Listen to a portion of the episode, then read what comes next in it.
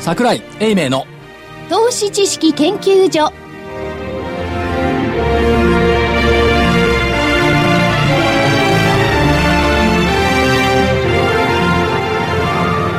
投資知識研究所場外乱闘編桜井泉の銘柄バトルロワイヤル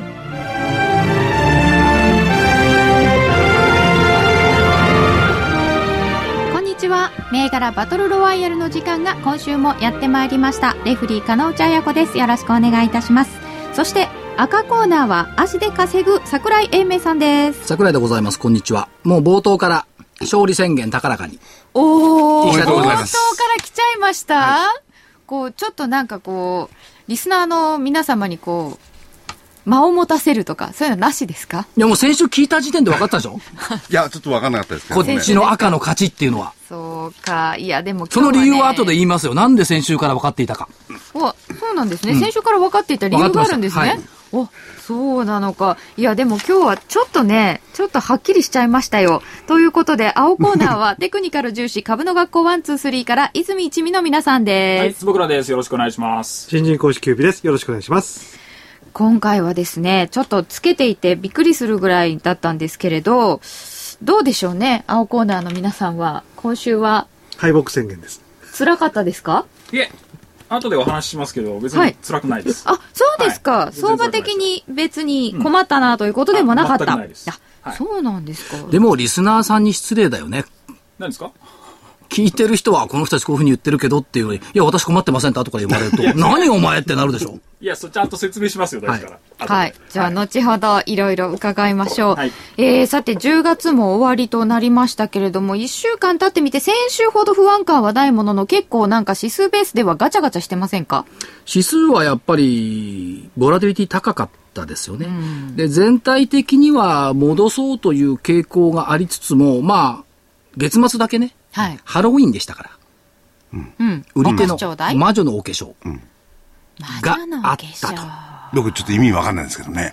逆言っちゃったんですか、ねまあ売り手がとにかくままずあ、まあ、そうですね買い買い手が魔女とは思えないでしょ。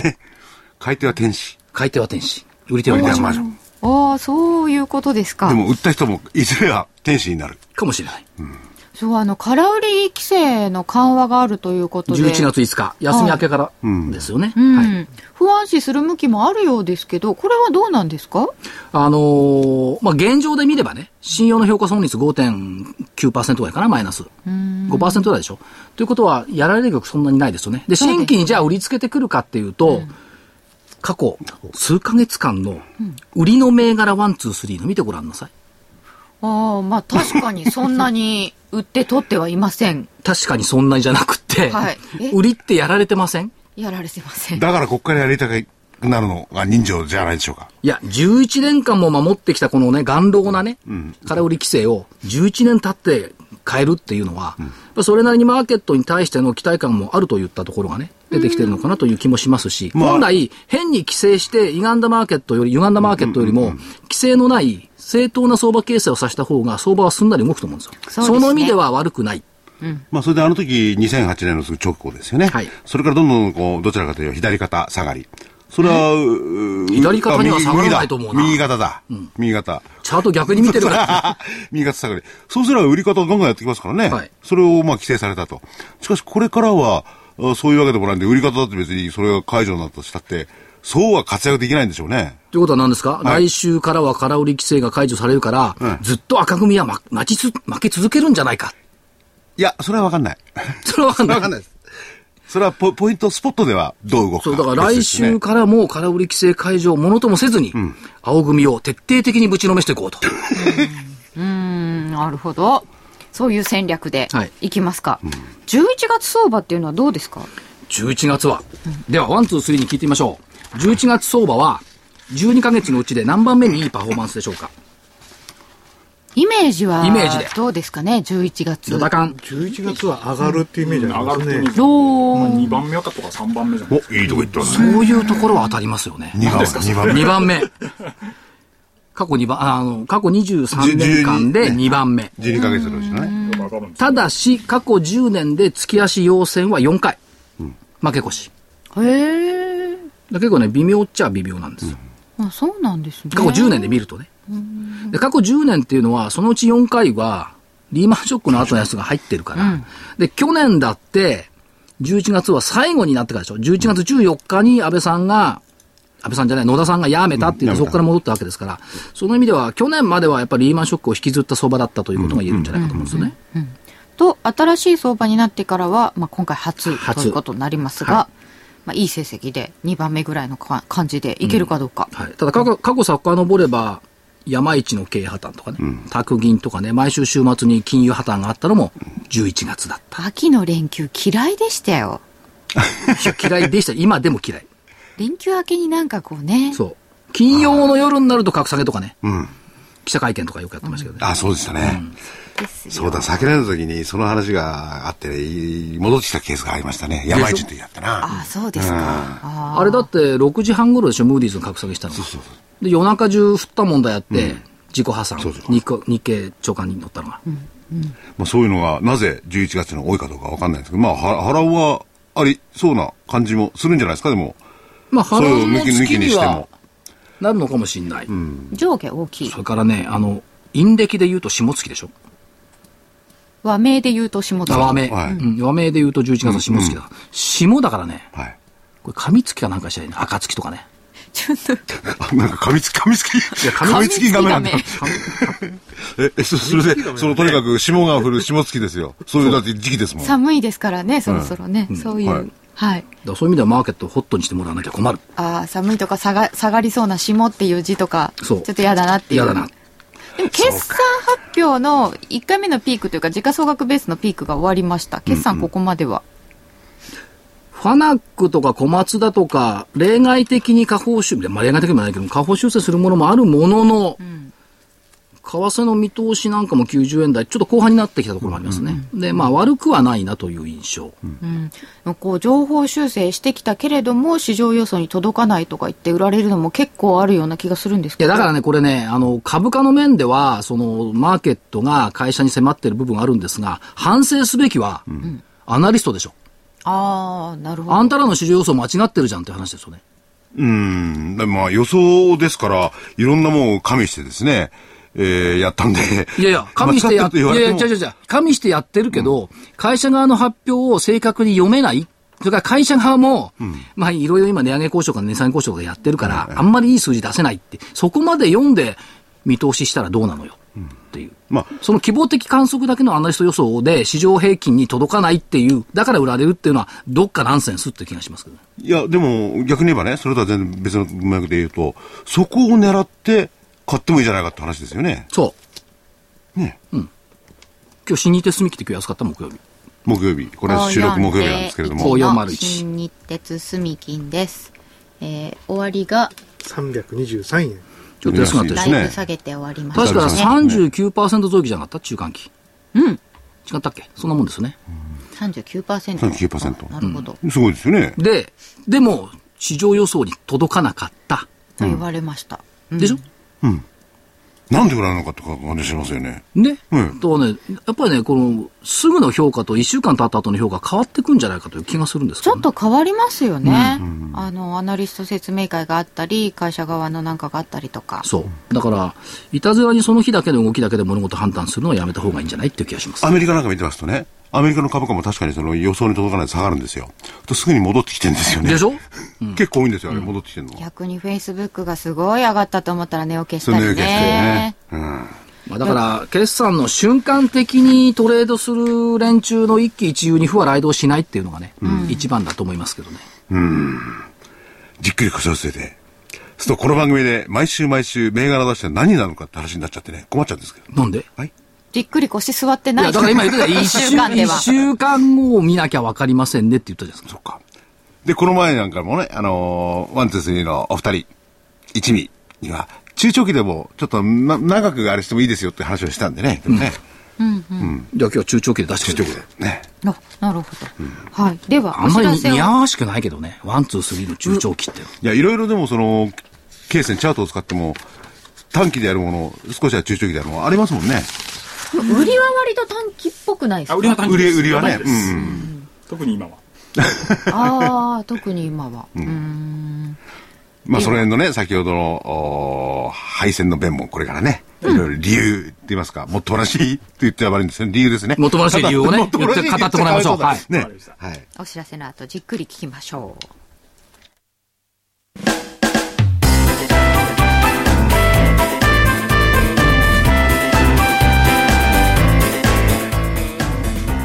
花粉症の皆様に嬉しいお知らせです。花粉症で長年悩んでいた医師が自分のために開発した花粉症対策商品ポレノンは花粉が体の中に入る前にブロックする体にも優しい商品です。ポレノンはペクチンなど自然由来の素材が花粉などの細かい物質を吸着して花粉のアレルゲンの体内への取り込みを防ぎます。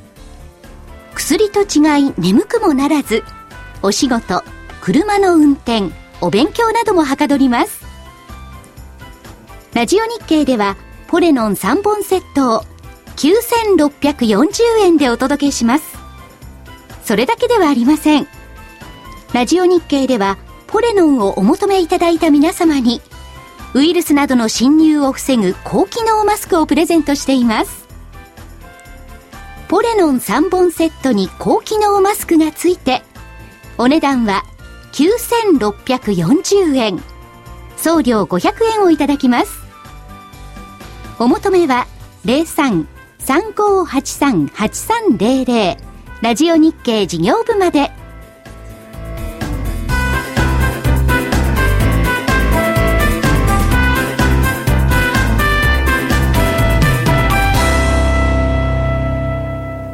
桜井泉の銘柄バトルロワイヤルさてそれでは先週の振り返りですまずはえー青コーナーの銘柄からキュービさんからは近鉄百貨店8244買いでいただいておりました23日水曜日収録でしたがその日361円29と30に同じ値段で高値をつけてそれが364円31日木曜日356円ちょっと上ありましたけど終値終値で比較して下げてしまったのでまあちっちゃい罰でいいでしょうかはい、ありがとうございます。ちっちゃいバスで。これはね、負けると思った。なぜですかコメントがね、ん上に来ているのでリスクは高いっうん。ああ。て言ってました。言ってましたね。ね。結構。75日からはちょっと離れ離れるてかるな。で、上に来てるのでリスクは高いっていうことは、懸念を持ちつつも本命にした。あ、これは負けるなと思った。あ、そうそう。これ本命だったんですよね。そうか。自信ありではなかったかもしれない。近鉄百貨店。そしてもう一つは、スタジオアリス2305でした。1290円から、高値1295円が25日の金曜日にあったんですけど、これ放送の前ですね。えー、終わり1270円です。これも下げてしまいました。×です。これもね、負けると思った。 なんでいや、七五三の季節とすごい良かったのよ。うん、そうですよね。これは良かったんですけど、10月にあ上がらなかったので、また上がらないかなっていう懸念を持っている。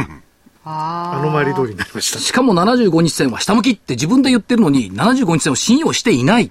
えーしてますよ。これは負けると思った。そうか。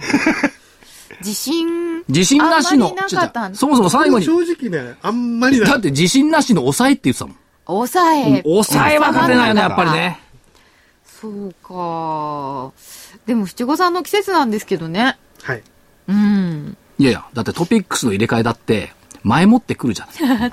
で、大引けにはさ、売りに来るわけよ。 そうです。だからみんなもう先取りだから今みんな。そで、あの、特に、七五三とか季節、季節ものっていうのは結構前に上がりますよね。そストーブが夏に上がってなんかするんですから。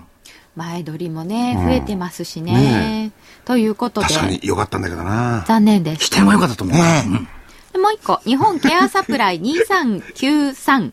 これも買いでした。722円から高値は25日の金曜日に731円がありましたが、終わりが715円と下がってしまいましたので、これも残念ながら×です。あんまり上がないんですよ、これはね。これは、これを負けるかなとはあんまり思わなかったですけども、あんまり印象残ってないのよね。動いてないって感じですか、動いてないですうね。ん。ほぼ横ばい。はい。なので、何かあればまたきそうな感じはありますかそうですね。あの、ちょっとこう、まあ、ちっちゃい、こう、上の波にこう、乗っかって、ちょっと上目からこう、ちょっと下へ来ちゃったっていちうっ感ちじ。ゃい山。ちっちゃい山なんですよね。うんだからもうちょいこのが何回か続いて、ドーンとこう上に行くんじゃないかなっていうふうに思うんですよ。なので、まあし、やっぱりしばらく見続けて、いいいてこう、上に来るとタイミングで入ってっていうことを繰り返していくっていうのが、と、ウォッチ欄には入れておこうかなっていうそう感でじですすね。かはい。うーん。この前この時にその、ぎゅっとほら、あの、バンドが締まってきてたじゃないですか。はい。それがそろそろこう、広がるんじゃないかっておっしゃっちてょうましたどよね、ね。先週、広がり始めたんですけど、 広がり始めたんですけど、あのー、200日の、200日当たってね、あ下げちゃったんでねあ、ーそれでね、またバンドが、あの広がり始めたのが、広がりきれなかったですね。うんうんすいません。その200日に当たるっていうのは、先週時点でも予測はできなかったですかいや、予測してなかったですね。だって見てればわかんじゃん、これ。当 た当たってんじゃんだっでても。基本75日まなのあ、そうで、か。200日は、そうか、さ、見てないのか。よく見たらぶつかってたかもしれない。あ、当たってか下もげし下れながいっちゃった。あ、よく見たら、息子さ ん。なるほど。これから、これやっかぱらち、ょっと修行足んないんじゃないこれ。あまだ足らないですね。これからよく見てもらいましょうね。えーそしてもう一銘柄は、終坪倉さんからで、東洋水産2875の売りでした。えー3000飛び55円から、安値は2957円が25日にあります。金曜日です。えー高値3200円、終わりが3120円。逆にこっちは上がってしまいました。ということで、これ×でいいですかえっ、と、バトルの結果としてはバスで結構です。一旦下あるんですよね、でもはい。ね。で、これは、あのー先週の私のコメントで、はい。えーあの、日経平均、仕掛けのタイミングに日経平均を使ってたんですよ。日経平均を、日経平均の下げに合わせ。て、先週私が言ったコメントは、えっ、と、に直近の9月27日の高値を超えられず下げたので、方向線ぐらいまで多分下げあの下げる可能性がありますって言ったんです。うん。はい、そこで、えーこの方向線下向きのこの銘柄は割り込んできましたので、方向線を東洋水産は。えーそこで仕掛けました。で、えー実際日経平均は金曜日に方向線を割り込んできてますんで、えー僕らが、えートレードしてたら、この金曜日に手締まいます。あ、もう一日で手締まってはいる。。もうデイトレっぽいですけど。どでもしくは金曜日にもし持ち越したとしても、うんえー、と日経平均が翌週月曜日に、えー一旦割り込んだ方向線を上に抜けてきてますので,、うん。で方向線を下から上に抜けるってことは僕ら買いのタイミングであり空売りは買い戻しのタイミングですので、えー少なくとも月曜日には手締まってますなるあほるいど。は買いに向かっていったか、なんですかいやだからといってこれ方向線下向きなんであなるほど買いに向かいにはいかないですけどだからまあこの上昇は残念ながら取れてはいないですということは、いうん売りで仕掛けて、とりあえず手締まって取れてはいるってことですよね。いつ月曜日金曜日金曜日、だって金金曜曜日日。放送前じゃん。はい、だそうかならんで月す曜よ日でいいです。ねでも月曜日で終わりの終わりにでも若干プラスになってるはずです。なんというかこしとなので失敗した時の弁はたくさんあるよね。注目する時の弁ってさ、形がいいしかないんだけどさ。いえ、そんなことないですよ。方向線下向きを割り込んで。日経平均下げそうなんで仕掛けますって言いました。でもこれもね、負けると思ったの。実はコメントは、少し押しても良いかなという願望だったの。あー日経平均が下げそうなので、ちょっと押してもいいんじゃないかなという。ということはやっぱりね、願望を主力で銘柄選ぶと、ん得てして逆になるじゃない。いや、でもね、将来にことに関して言えば、まあ、願望とかどうかは別にしても、そういう予想値で選んじゃうのが多いんじゃないですか。うんでも良いかなよ。かな、 かなか。じゃあもう少し、あのもしあれでしたら先週の放送を聞いていただくと、今回はコメントを強めにいたしましょう。わかりましたはい。いや、で、今のね、あの、坪倉さんの、あれ、いろいろお話にもあったように、やっぱり相当、お75日線、方向線を中心にしてあげないと、こまめにやらないと、ダメなわけですかやっぱり。それを抜けるときにはパッと、お抜くって言いますか、その、利益を取って。あ、いえ。えー、まあ、うーん、あのですね。あんま見てないんですけど、あんまり見てないんですけど、この銘柄200日線がすごいしっかり上向いてるんですよね。うーん。で、200日線で止まったんで上行っちゃってるんですよね。うんうん。だからその辺でもう手締まいだあ、要するに月曜日、えーじゃあ金曜日段階で200日線で、えー下に上がったんだけど、それちょっをと待ってもう下さんですね。いや、僕、割と200日線進歩派なんだけど、75日を200日のが効くってこといえ、週足方向線と一緒なんですよ。うん。あの200日線って僕らから言わせると、39週の移動平均線と大体同じなんですけど、それが上向いてると、ええー、割り込んでもまた上行っちゃうことが、そしたら、ワン、ツー、スリー理論というのは、これから200日線、39週も入れ込んだ方がいいんじゃない週足方向線ですけどね。うん。入れ込んだ方がいいんじゃないえ、ちょっと待ってください。日足で見て、いつも方向線っておっしゃってるのは75日移動平均線。はいうんこれが基本基本です一番大事、はいはいで、週足でも方向線というのをご覧になる。はい。これは39週39週です。で、日足も週足も一応見るわけですか、いつも。見てます。ってことは、きっと週足見てから日足見るんですよね。方向性としてまは。あ、順番としてはどっちかわかんないですけど、日足も週足も見ますね。おーで、週足は上を向いていましたので、えっ、と、そんなに大きくは下げないと思ってました。そうですよだね。から短期的に下げるところを取るっていう。おーあだから少し押してもいいかな、なんだ。うんもうん。あ、そういう意味なんうだ。そういうふうに言ってくればいい、そのわか日でりま。した。そうです。あの、この銘柄は、す数日とか、あのー、実は長期では上向きなんだけど、はい一旦下げるかなっていうのは、ちょっと違いますかね、やっぱり。そうです、ね。週足でも下向きですよっていう時と。はい、違います。週足と日足両方下向きだったらもう完全に空売り銘柄です。うんうんうーん、なるほど。なるべくならそういうところもこれからの銘柄選択の時には言っていただけると。わかりましたね、すいませんが、75日だけではなくて、いろんなところを他にもあったんだねって。。うんそういうのがね、ある時と、ない、あんまりない時もあるかもしれませんけど、あったらぜひご紹介いただいて。ということでい次ろんはな、聞いて赤るコ方ーナーです。の勉強にもなるでしょうしね。はい。赤コーナー本命はベクトル6058。3270円から28日に4470円という高値があって、その後、押しましたが終わり3495円ですので、まるで、いいと思います。まるで、まるでダメって言われる。 28がね、すすごごいでいすね高いんですよ。 4400ここからは、これストップ高さじゃ押ないしこたんですけど、でれ。も火曜日のザ・マネーで社は長来てもらってますから。会社の名前は、その時かうん聞いてもらえば、その前ね、上がったのは、聞いてもらえばいいと思います。はい、ベクトル丸です。続いて、玉川ホールディングス6338は763円。 6838かな6838、あ、失礼しました。玉川ホールディングス6838。763円から高値802円は25日金曜日なので、それ以外だと28日の800円。で、終わり775円です。まあ、小幅、もみ合いか。ちっちゃい丸。で、そこまで出したんですけど、ね、はい時間があったんで、ええ出させてもらってよかったな、東京市場。そうそう、時間があったので、そうポコポコ銘柄増えました。東京一番3067は、261円から360円という高値があって303円。うん。よく上がった。丸。まあ、よく上がったとか、ボラ高いですよ、高いですよね。でもね、261円から360円ってこれ、50%ぐらい上がってるんだよ。そうですちょよっとねボ。ラ高。フグ。ふぐふぐ文。化遺産。やっぱり七五三よりフグの方が強かったかな。えー、そうなんだ季節ものでは。まあ季節ものですね。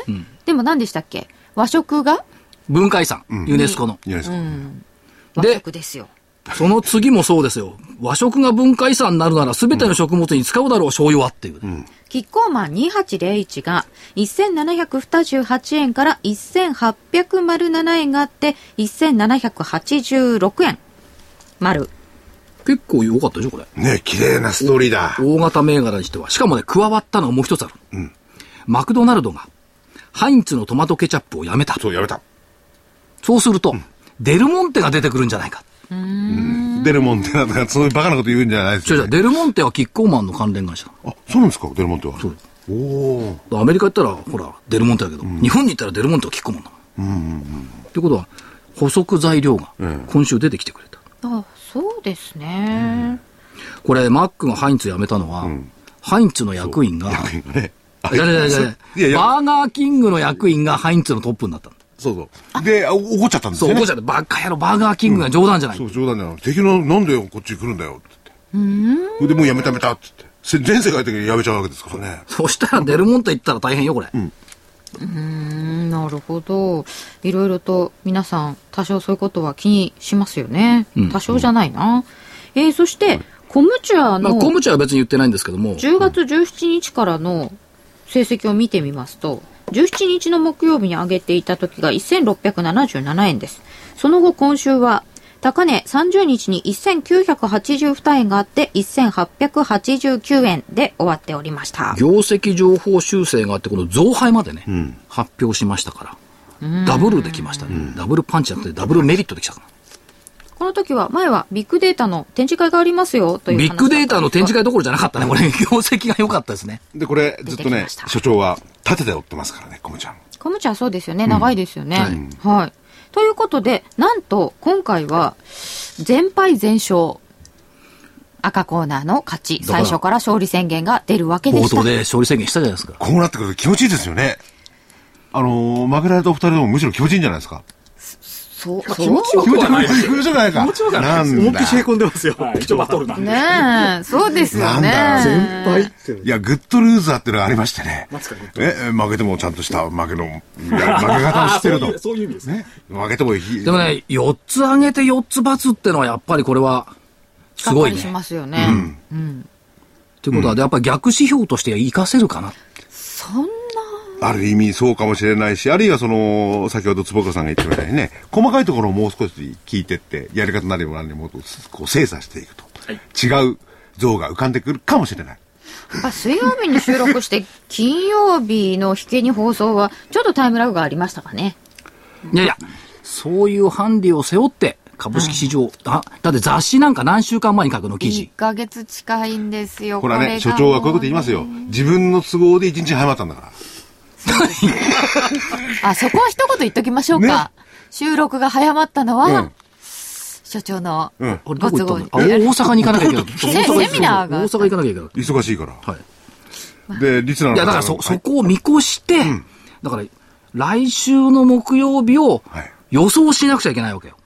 えー今日は31日の木曜日に収録していますが、1日の引け後に放送で3連休挟んで来週の7日に結果が、そう。だからもう1年以上やってるんだから、そういう仕組みでやってるんだから、そういう投資方法を自分でめっけなきゃいけないわけ。いや、でもね、難しいですよね。今、一週間で高いとかね。いやいや、だから個別で言えばね、その間にどんなイベントがあるんだっていうのはやっぱ頭入れとかないと。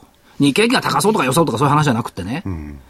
どこでどういう賞があって、決算発表はどこがあって、アメリカの経済指標はどうなってるんだ、これを踏まえて来週の木曜日っていうターゲットを持たなきゃいけない。考えてるつもりなんですよ。で、こういう、あの、イベントがあるから、例えばね、FOMC があるからこうだろうなとか、アメリカ株こうかなとか思ってるんですけど、全然思ったようにはいかないわけなんですよも。ちろん。だからそれが何とか思ったようにいくように、記憶と推理を研ぎ澄まさなくちゃいけない。修行ですか、これ棒見てたって分かんないじゃないチャートも。おおだってこの棒は過去のものは入れてるけど、未来のものは入ってないんだもん。こそこうになんかいろんなものが集約されているっていうのがチャートの考え方ですよね。そうです。いや、だから、これ過去は集約されてますよ。未来はどうなのっていう、これ未だに僕疑問持ってるチャート見ないわけじゃないですよ。チャート見ますよ。あ、そうそうそう。えー桜井さんは銘柄決めるときにチャート見ないんですかっていうご質問をいただいておりまし見た。ます。で、ある時は、チャートから持ってくることもあります。だから、DVD なんかでも言ってるじゃないですか。200日線を10%超えた銘柄なんかは最適ですよねって言ってますよね。でチャートから持ってきたって、その企業が何やって、どんな業績上げていて、どんな人が経営してるんだっつう、そこがわかんないと、この棒からだけじゃ読めないんだもん。先に企業があって、ん今の位置がどうかなっていうのを確認するのにチャートがいる。そう。今の位置を確認するのと、どこが節目になってるのあ、節目。はいはい。それ見ないといけないし、じゃあ過去75日でも過去200日でもどういう推移をしていて、流れとしては上に行く方なのか下に行く方なのか、これも読まなきゃいけないし、過去最高値圏にあるって言うんだったら、それが天井なのか、それともさらに上に行くのか、これも読まなきゃいけないっていう。だから忙しいんです、結構。だだからそういう意味ではね、あの将来は語っていないと今所長おっしゃってたけど、ある指標とかのポイントを見ればね、ある程度の将来予想にもなるわけは、まあ、なりますよね。そうですよ。だって今、節っておっしゃったじゃないですか。うん節をねうんここに節があるから上行きにくいなとか、節ないから青天井かなとかっていうのは将来ですよね。であるいは75日とか200日だとか、まあ、うん39週でもいいんですけども、この移動平均線が延長をそのまましていくのか、どっかで分断されるのか、で、分断されるんだったらどんなシオシナリオが考えられるのかっていうところまで読んでいくと、もうちょっと見えんじゃないシナリオ。うん。良い子悪い子普通の子ぐらいなうん、シナリオイ立てんですかベントがどこにあって、どういう風な可能性があったら下に向いちゃうんだとかね。良い子悪い子普通の子は一番ダメなアナリストの発想方法で、うん。ダメなのよ。ダメ上なんでがする確率30%。ね、横ばいの確率40%、下がる確率30%、何も言ってないと一緒じゃん。そうなってくるとね、誰もができる。絶対当たるんだ、それやると。誰もができるであろうね、要するにけ経験が比重が大きいのか、あるいはあ山間という勘の比重が大きいのか、どっちなんでしょうね、言っていいですか将来はい。勘。ああなぜならば、だある意味ね、経験にもあるんですけど、勘って、記憶がないとできないんですよ。まあまあそう、それは言えます経ね。験と過勘が去の蓄積が、勘と度胸に結びつくわけ。で、度胸ってのは推理でしょ。で、推理っていうのは、天性のもんじゃない、割と。どんなにこう努力してもなかなか人それぞれ千差万別じゃない。でも経験がないと、じゃあ推初理心者はやっぱり弱いですかでも、そっちは逆に、度胸の部分って出てくるんじゃないこのチャートを見てね。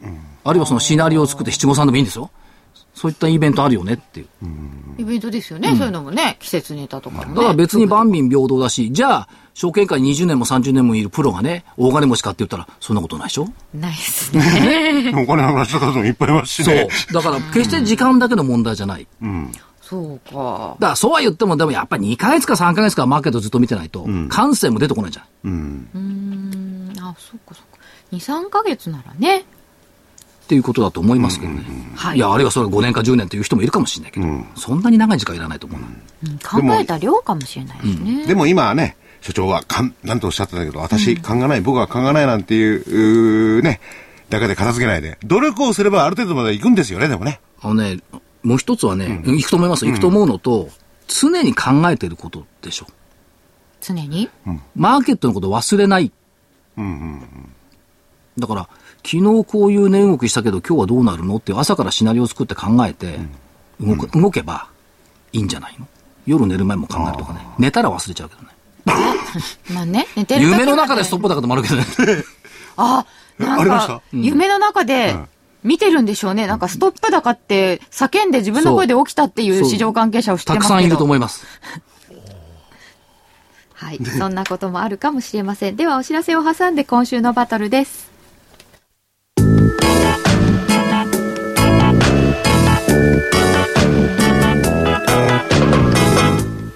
ここでラジオ日経の好評 DVD のお知らせです桜井英明の投資知識研究所 DVD は毎月投資に必要な知識や実際の投資に役立つノウハウをお届けしていますこの DVD は毎月テーマを選び桜井さん自身が実践で学んだ投資に勝てそうなノウハウや内外の投資家の動向さらにアノマリーなどに関しても丁寧に説明しています桜井英明の投資知識研究所 DVD1 本のお値段は8400円送料500円をいただきます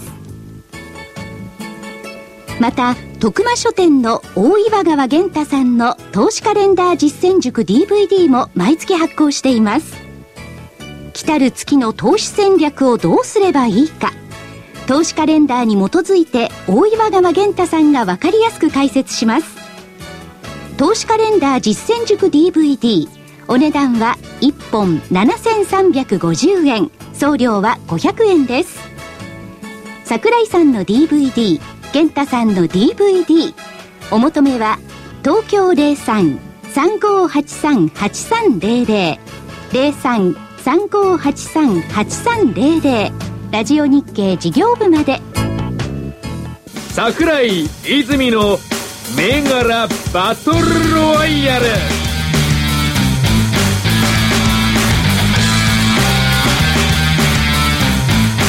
さてそれでは今週分のバトルといきたいと思いますえっとですねこれもご質問いただいてて桜井さんの勝率どのくらいですかっていただいたんですけどまだ計算したことはありません 計算したことない。うん福井さんあるないよね。いや、ないです。あの、個別銘柄、あの、DVD 出してるじゃないですか。えー今日、この日、発売なんですけれども、あれでも計算したことはないですよ。そう、相当、まあ、いそれは言い方悪いな。相当な確率ではありますよ。まあ、そのうち計算してみますかね。多分ね、63%は超えてないと思う。何なんですか、その63ってのは。これね、ものすごい精巧なね、高度なコンピューターを使って、パフォーマンスを出してみても、63%を超えることは滅多にないんですよ。へえ。これ、前、福井さんのところある、あの、チャートの会社行ったじゃない。ええあの時な、やっぱり62とかでした62ねですね。 62だって言ってたの、うんで、62ってのはすごいですねって言ったら、社長さんがね、やっぱりわかるって言ってましたようね。ん。あ、そう。だから70とか80なんて、長いことやってたら、なかなかね、やっぱね、63っていうのは分水で。あ、そうですか。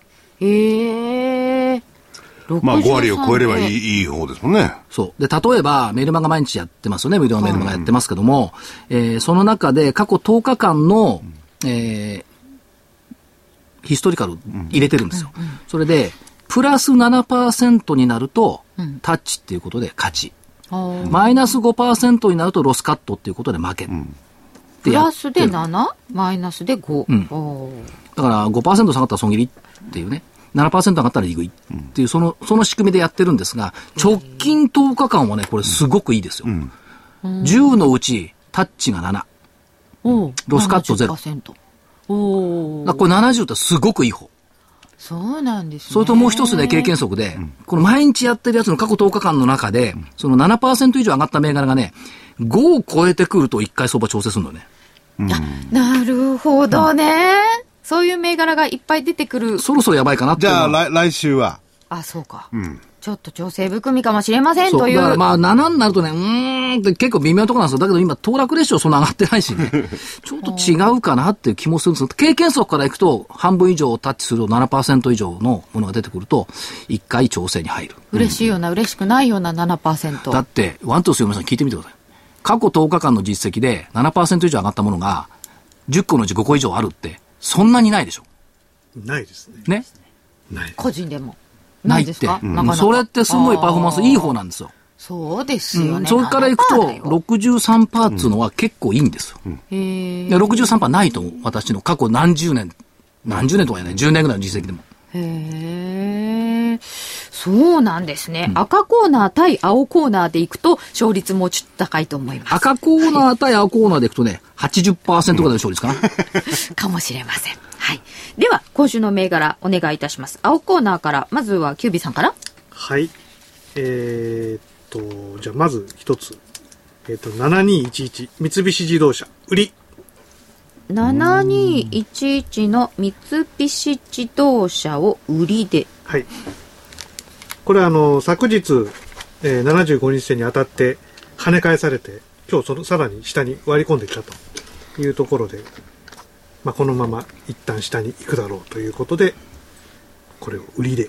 なるほど。これ200日ってなんですよ。 200日もね、当たってねし、当たってね、超えられた。あ、200日を超えませんでしたね。超えませんでした戻った時に。これ、すみません。チャートって赤が赤が 75? あ、200か。 200です。あ、今目の前にある画面のことを言っております。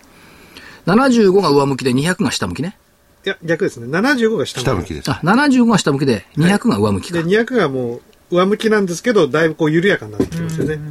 なので、あの、まあ、上昇も一旦こう、週、週足レベルで見ても上昇が止まってきてる感じがあるんで、ちょっとこれは上がれないんじゃないかなっていうところが強そうなので、これを売りで。ちょっと聞いて、上がれないんじゃないかなっていうのと、下がるっていうのは違うと思うんですけど、どっちが強いんですか下がるあ、下がるね。下がるお二人とも多分あの言葉が穏やかなんですよ。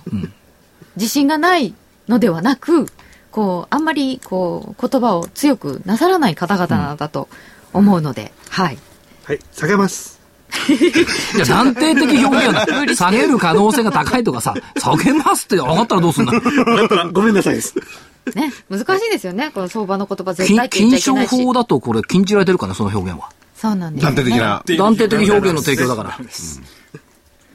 まあでも、売りに下げしるた。と思います。かもしれないとかね。かもしれない。下がってくれたらいいな。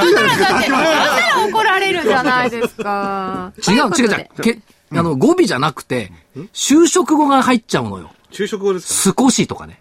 ああ就職も消さないと強くならないの。あ。あ、でも私もよくややとか言ってそうしまいますね。就職語でね、逃げちゃって んだ。でも、お二人とも、となってくるならば、株式評論家にはベストな言葉遣いをしているかもしれませんね、所長。所長は株式評論家にあるまじき言葉あるまじが。ちょっと危ないですよね。はいい。や、危ないっていうより気も、をつまあけた方、がいい言いと思う切りって言いますかね。 大丈夫。禁書法の本書いてるから。そう。法律には触れてない ですよ。誰でもわかる禁書法って、全然売れなかったね。増刷にもならなかった。あんまり分かりたくもない人が多かったのかもしれませんね。そうそうであればかりは専門家相手ですもんね。うん、金賞法が施行される前に書いたんですけど、ほとんど売れなかった。怖な方々。今のニーサボみたいなもんよ。え、兄さんはね、今どうなんですかいや結構売れ売れてんじゃないです本はか売れて本は売れてるでしょいや、売れてないのもあるらしいです、だいぶ中身による。中身には。あへえということで、三菱自動車売りでした。はい。はい。1個ですかとりあえず1個で。 ?1 個で。あとりあえずってこう言っちゃうでしょとりあえずなんか何なんだよ。時間が余ったらもう1個。あそうそう余らないって。そっち終わったらこっちの時間になっちゃうんだから。言っとかないと出ないよ、もう。じゃあ、キュービさんから1個ありました。で、坪倉さんは、はい。えー、回答売り一つずついきます。はいえー、9201 JAL。買いで9201、JAL は買いで。理由は方向線上向きで、今方向線に株価戻ってきてますんで、えーここからまた上に膨らむところを取ります。戻ってきたっていうのは、一旦そこまでは押いし、て押きた。し目ですね。ん押してきてますので、えー押し目ここから買い。まあ、上向き方向線にタッチぐらいはするかもしれませんが、えっとここから上に行くところを取るで、えっと方向線を下に終値で抜けたらロスカット目標は6000円ぐらいって思ってます、これ方向性までちょっと空いてますよね、まだね。はい、だからサーリン来る可能性あるんですけうど、んうん。えっと一旦下に抜けてもう一回、えー方向線を下から上に抜けたらもう一回買いだと思ってます、うんはい目標株価出ましたよ。えっと6000円ぐらい、えっと来週までですけどね6000円ぐらいっていうのが目処です妙に、坪倉さん、はい自信は、おある言い方ですね。言葉も違ってますね。いやなんか怖くなってきた。じゃあ6000いやそれぐらい そう言って言うから言っちゃうんですあ外れたらごめんなさいああ、そうです。はい。そう言えって言言われたのになんででこう言うんですかね、な言んうでことうね。じゃあもう一ついき ます。時間ない。時間ないのでいきます。はい。8425高銀リース。空売りです。 8425の高銀リース。方向線下向き。今方向線の上で推移していますけれども、これが方向線を、えー割り込んでくると見て空売りです。で、えー今週足を見ますと、39週の移動平均線の下に株価がいますが、今週の高値を抜けてくると、週足方向線を抜けてしまう可能性があるので、えー今週の高値を抜けるとロスカット。えー下げた場合の目処は、えっと、短期なんで2600円ぐらいでいきます。こっちは短期なんですね。はいあ、そっか。えっと、売り出しなん JAL だもそんなに、あの、来週までなんで短期です。いずれも短期でいきます。そっか。下げても100、150円ほどですね、はい今日ですねそん。なに下げないと思います。ちょっとこれ、すいません、我々の前に、もうちょっと長いチャートをちょっとこれ出していきますか、高銀率の。長期。ええ、先ほどのやつ。時間ないですよ。あ、ないですか。じゃあ、じゃあいいです。高すい銀まリせんースこんなです。はい。こんなです。かなり上がって、そうなんですよね下がってきたところ。かなり上がって下がってるんですね。では赤コーナー行きましょちょっと高銀リース8425。う。え200日線って今いくら200日線は、2838.6ですね。 ?2836。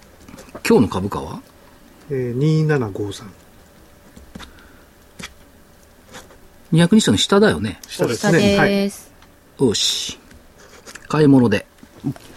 高銀リース買い。 8425高銀リース。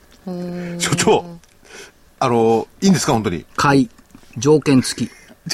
200日線抜けたら買い。ああ、ダメなるほどね1。日抜けたら買いはそうですよロスカットポイントですからしょうね。がないです。はい。わかりました。なんか戦い方を知ってるやり口ですね。プロですから。ね、ロスカット。あのね、株のプロじゃなくて、ディディベートのプロなのよ。株のプロとやったら、ディベートのプロだからね。そうですよね。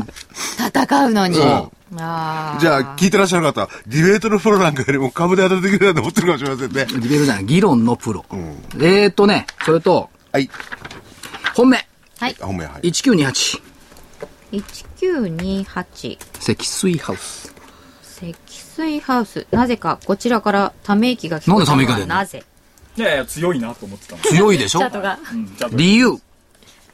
1日から始まる日経新聞私の履歴書。あ和田会長です。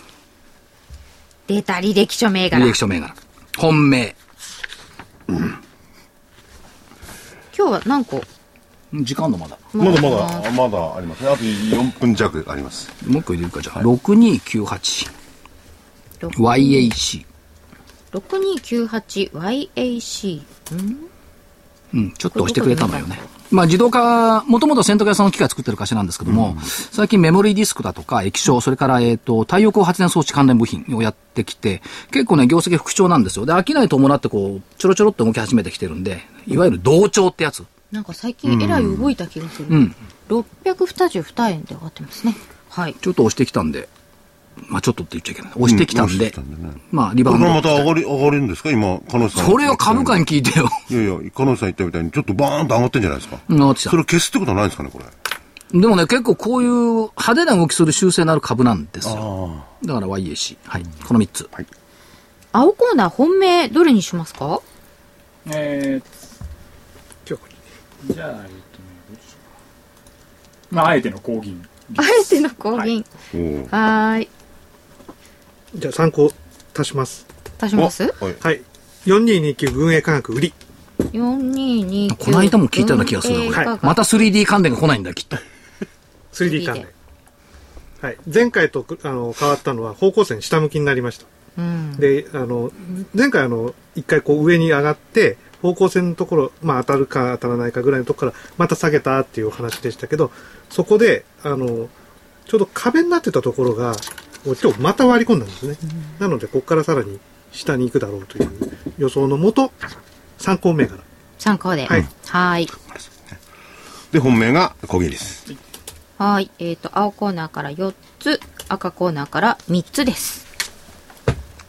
では、はい。あと2分少々はです。い、キュービーさんどうぞ。はいはい。じゃあ、替え歌、あの、もののけ姫の替え歌で、相場のもののけで、相場のもののけ、はい。張り詰めた板と震えるチャートよ。か、為替と先物にざわめく株式市場。上げ切った高値、そこで買った株。その後の下げに苦しむ、そなたの含み損。暴落と急騰に潜む、誠の価格を知るは、相場のもののけたちだけ。もののけたちだけ。これはすごいです ねはい。もののけいそうですよねもののけ。よくそういうあの歌詞考えますね。ちょっと、そればっかり考えてるじゃないですかね。いや、あの、これはね、今日来る直前に、あの、直前10分ぐらい高値が。所長の歌ははい。アタックナンバーワン。 売り気配だって、新安値だって、市場の中では平気なの。株価がうなると胸が痛むわ。オプションプットスパイク。ワンツーワンツープレミア。だけど力が出ちゃうブルマインドだもん。涙も汗も強いコールで流れゆく板に叫びたい。アタックアタックナンバーワン。これは分かりやすいですね、わかりやすいです ね。強気なまだあるでも今日のやつは、替え歌では、あキュービーさんが勝ってますね。勝ってるありがとうございます。もののけが地味猛量な じゃ世界あ、でサザエさん言ってみようかな。明るい株価に幸せついてくる。楽しい株価と陽気な株と帳。みんなが笑ってる。引け根も笑ってる。ルルルルル。今日もいい相場。あいいですねそう楽しあくてりたいですねはいまあ、アタックナンバーのは気合が入ってていいと思うけどな。ね。あ気合を入れるときにこれを歌って相場に向かうと、だって売り気配だって新安値だって市場の中では平気なのよ。まあそうですよね。うん。でも相場もののけいっぱいいますから。どっちもどっちだよね。 もののけに対抗するバレーボールみたいなことね。アタックでバシッとい対抗したいと思います、それでは皆さんまた来週お耳にかかりましょう失礼します。さよなら。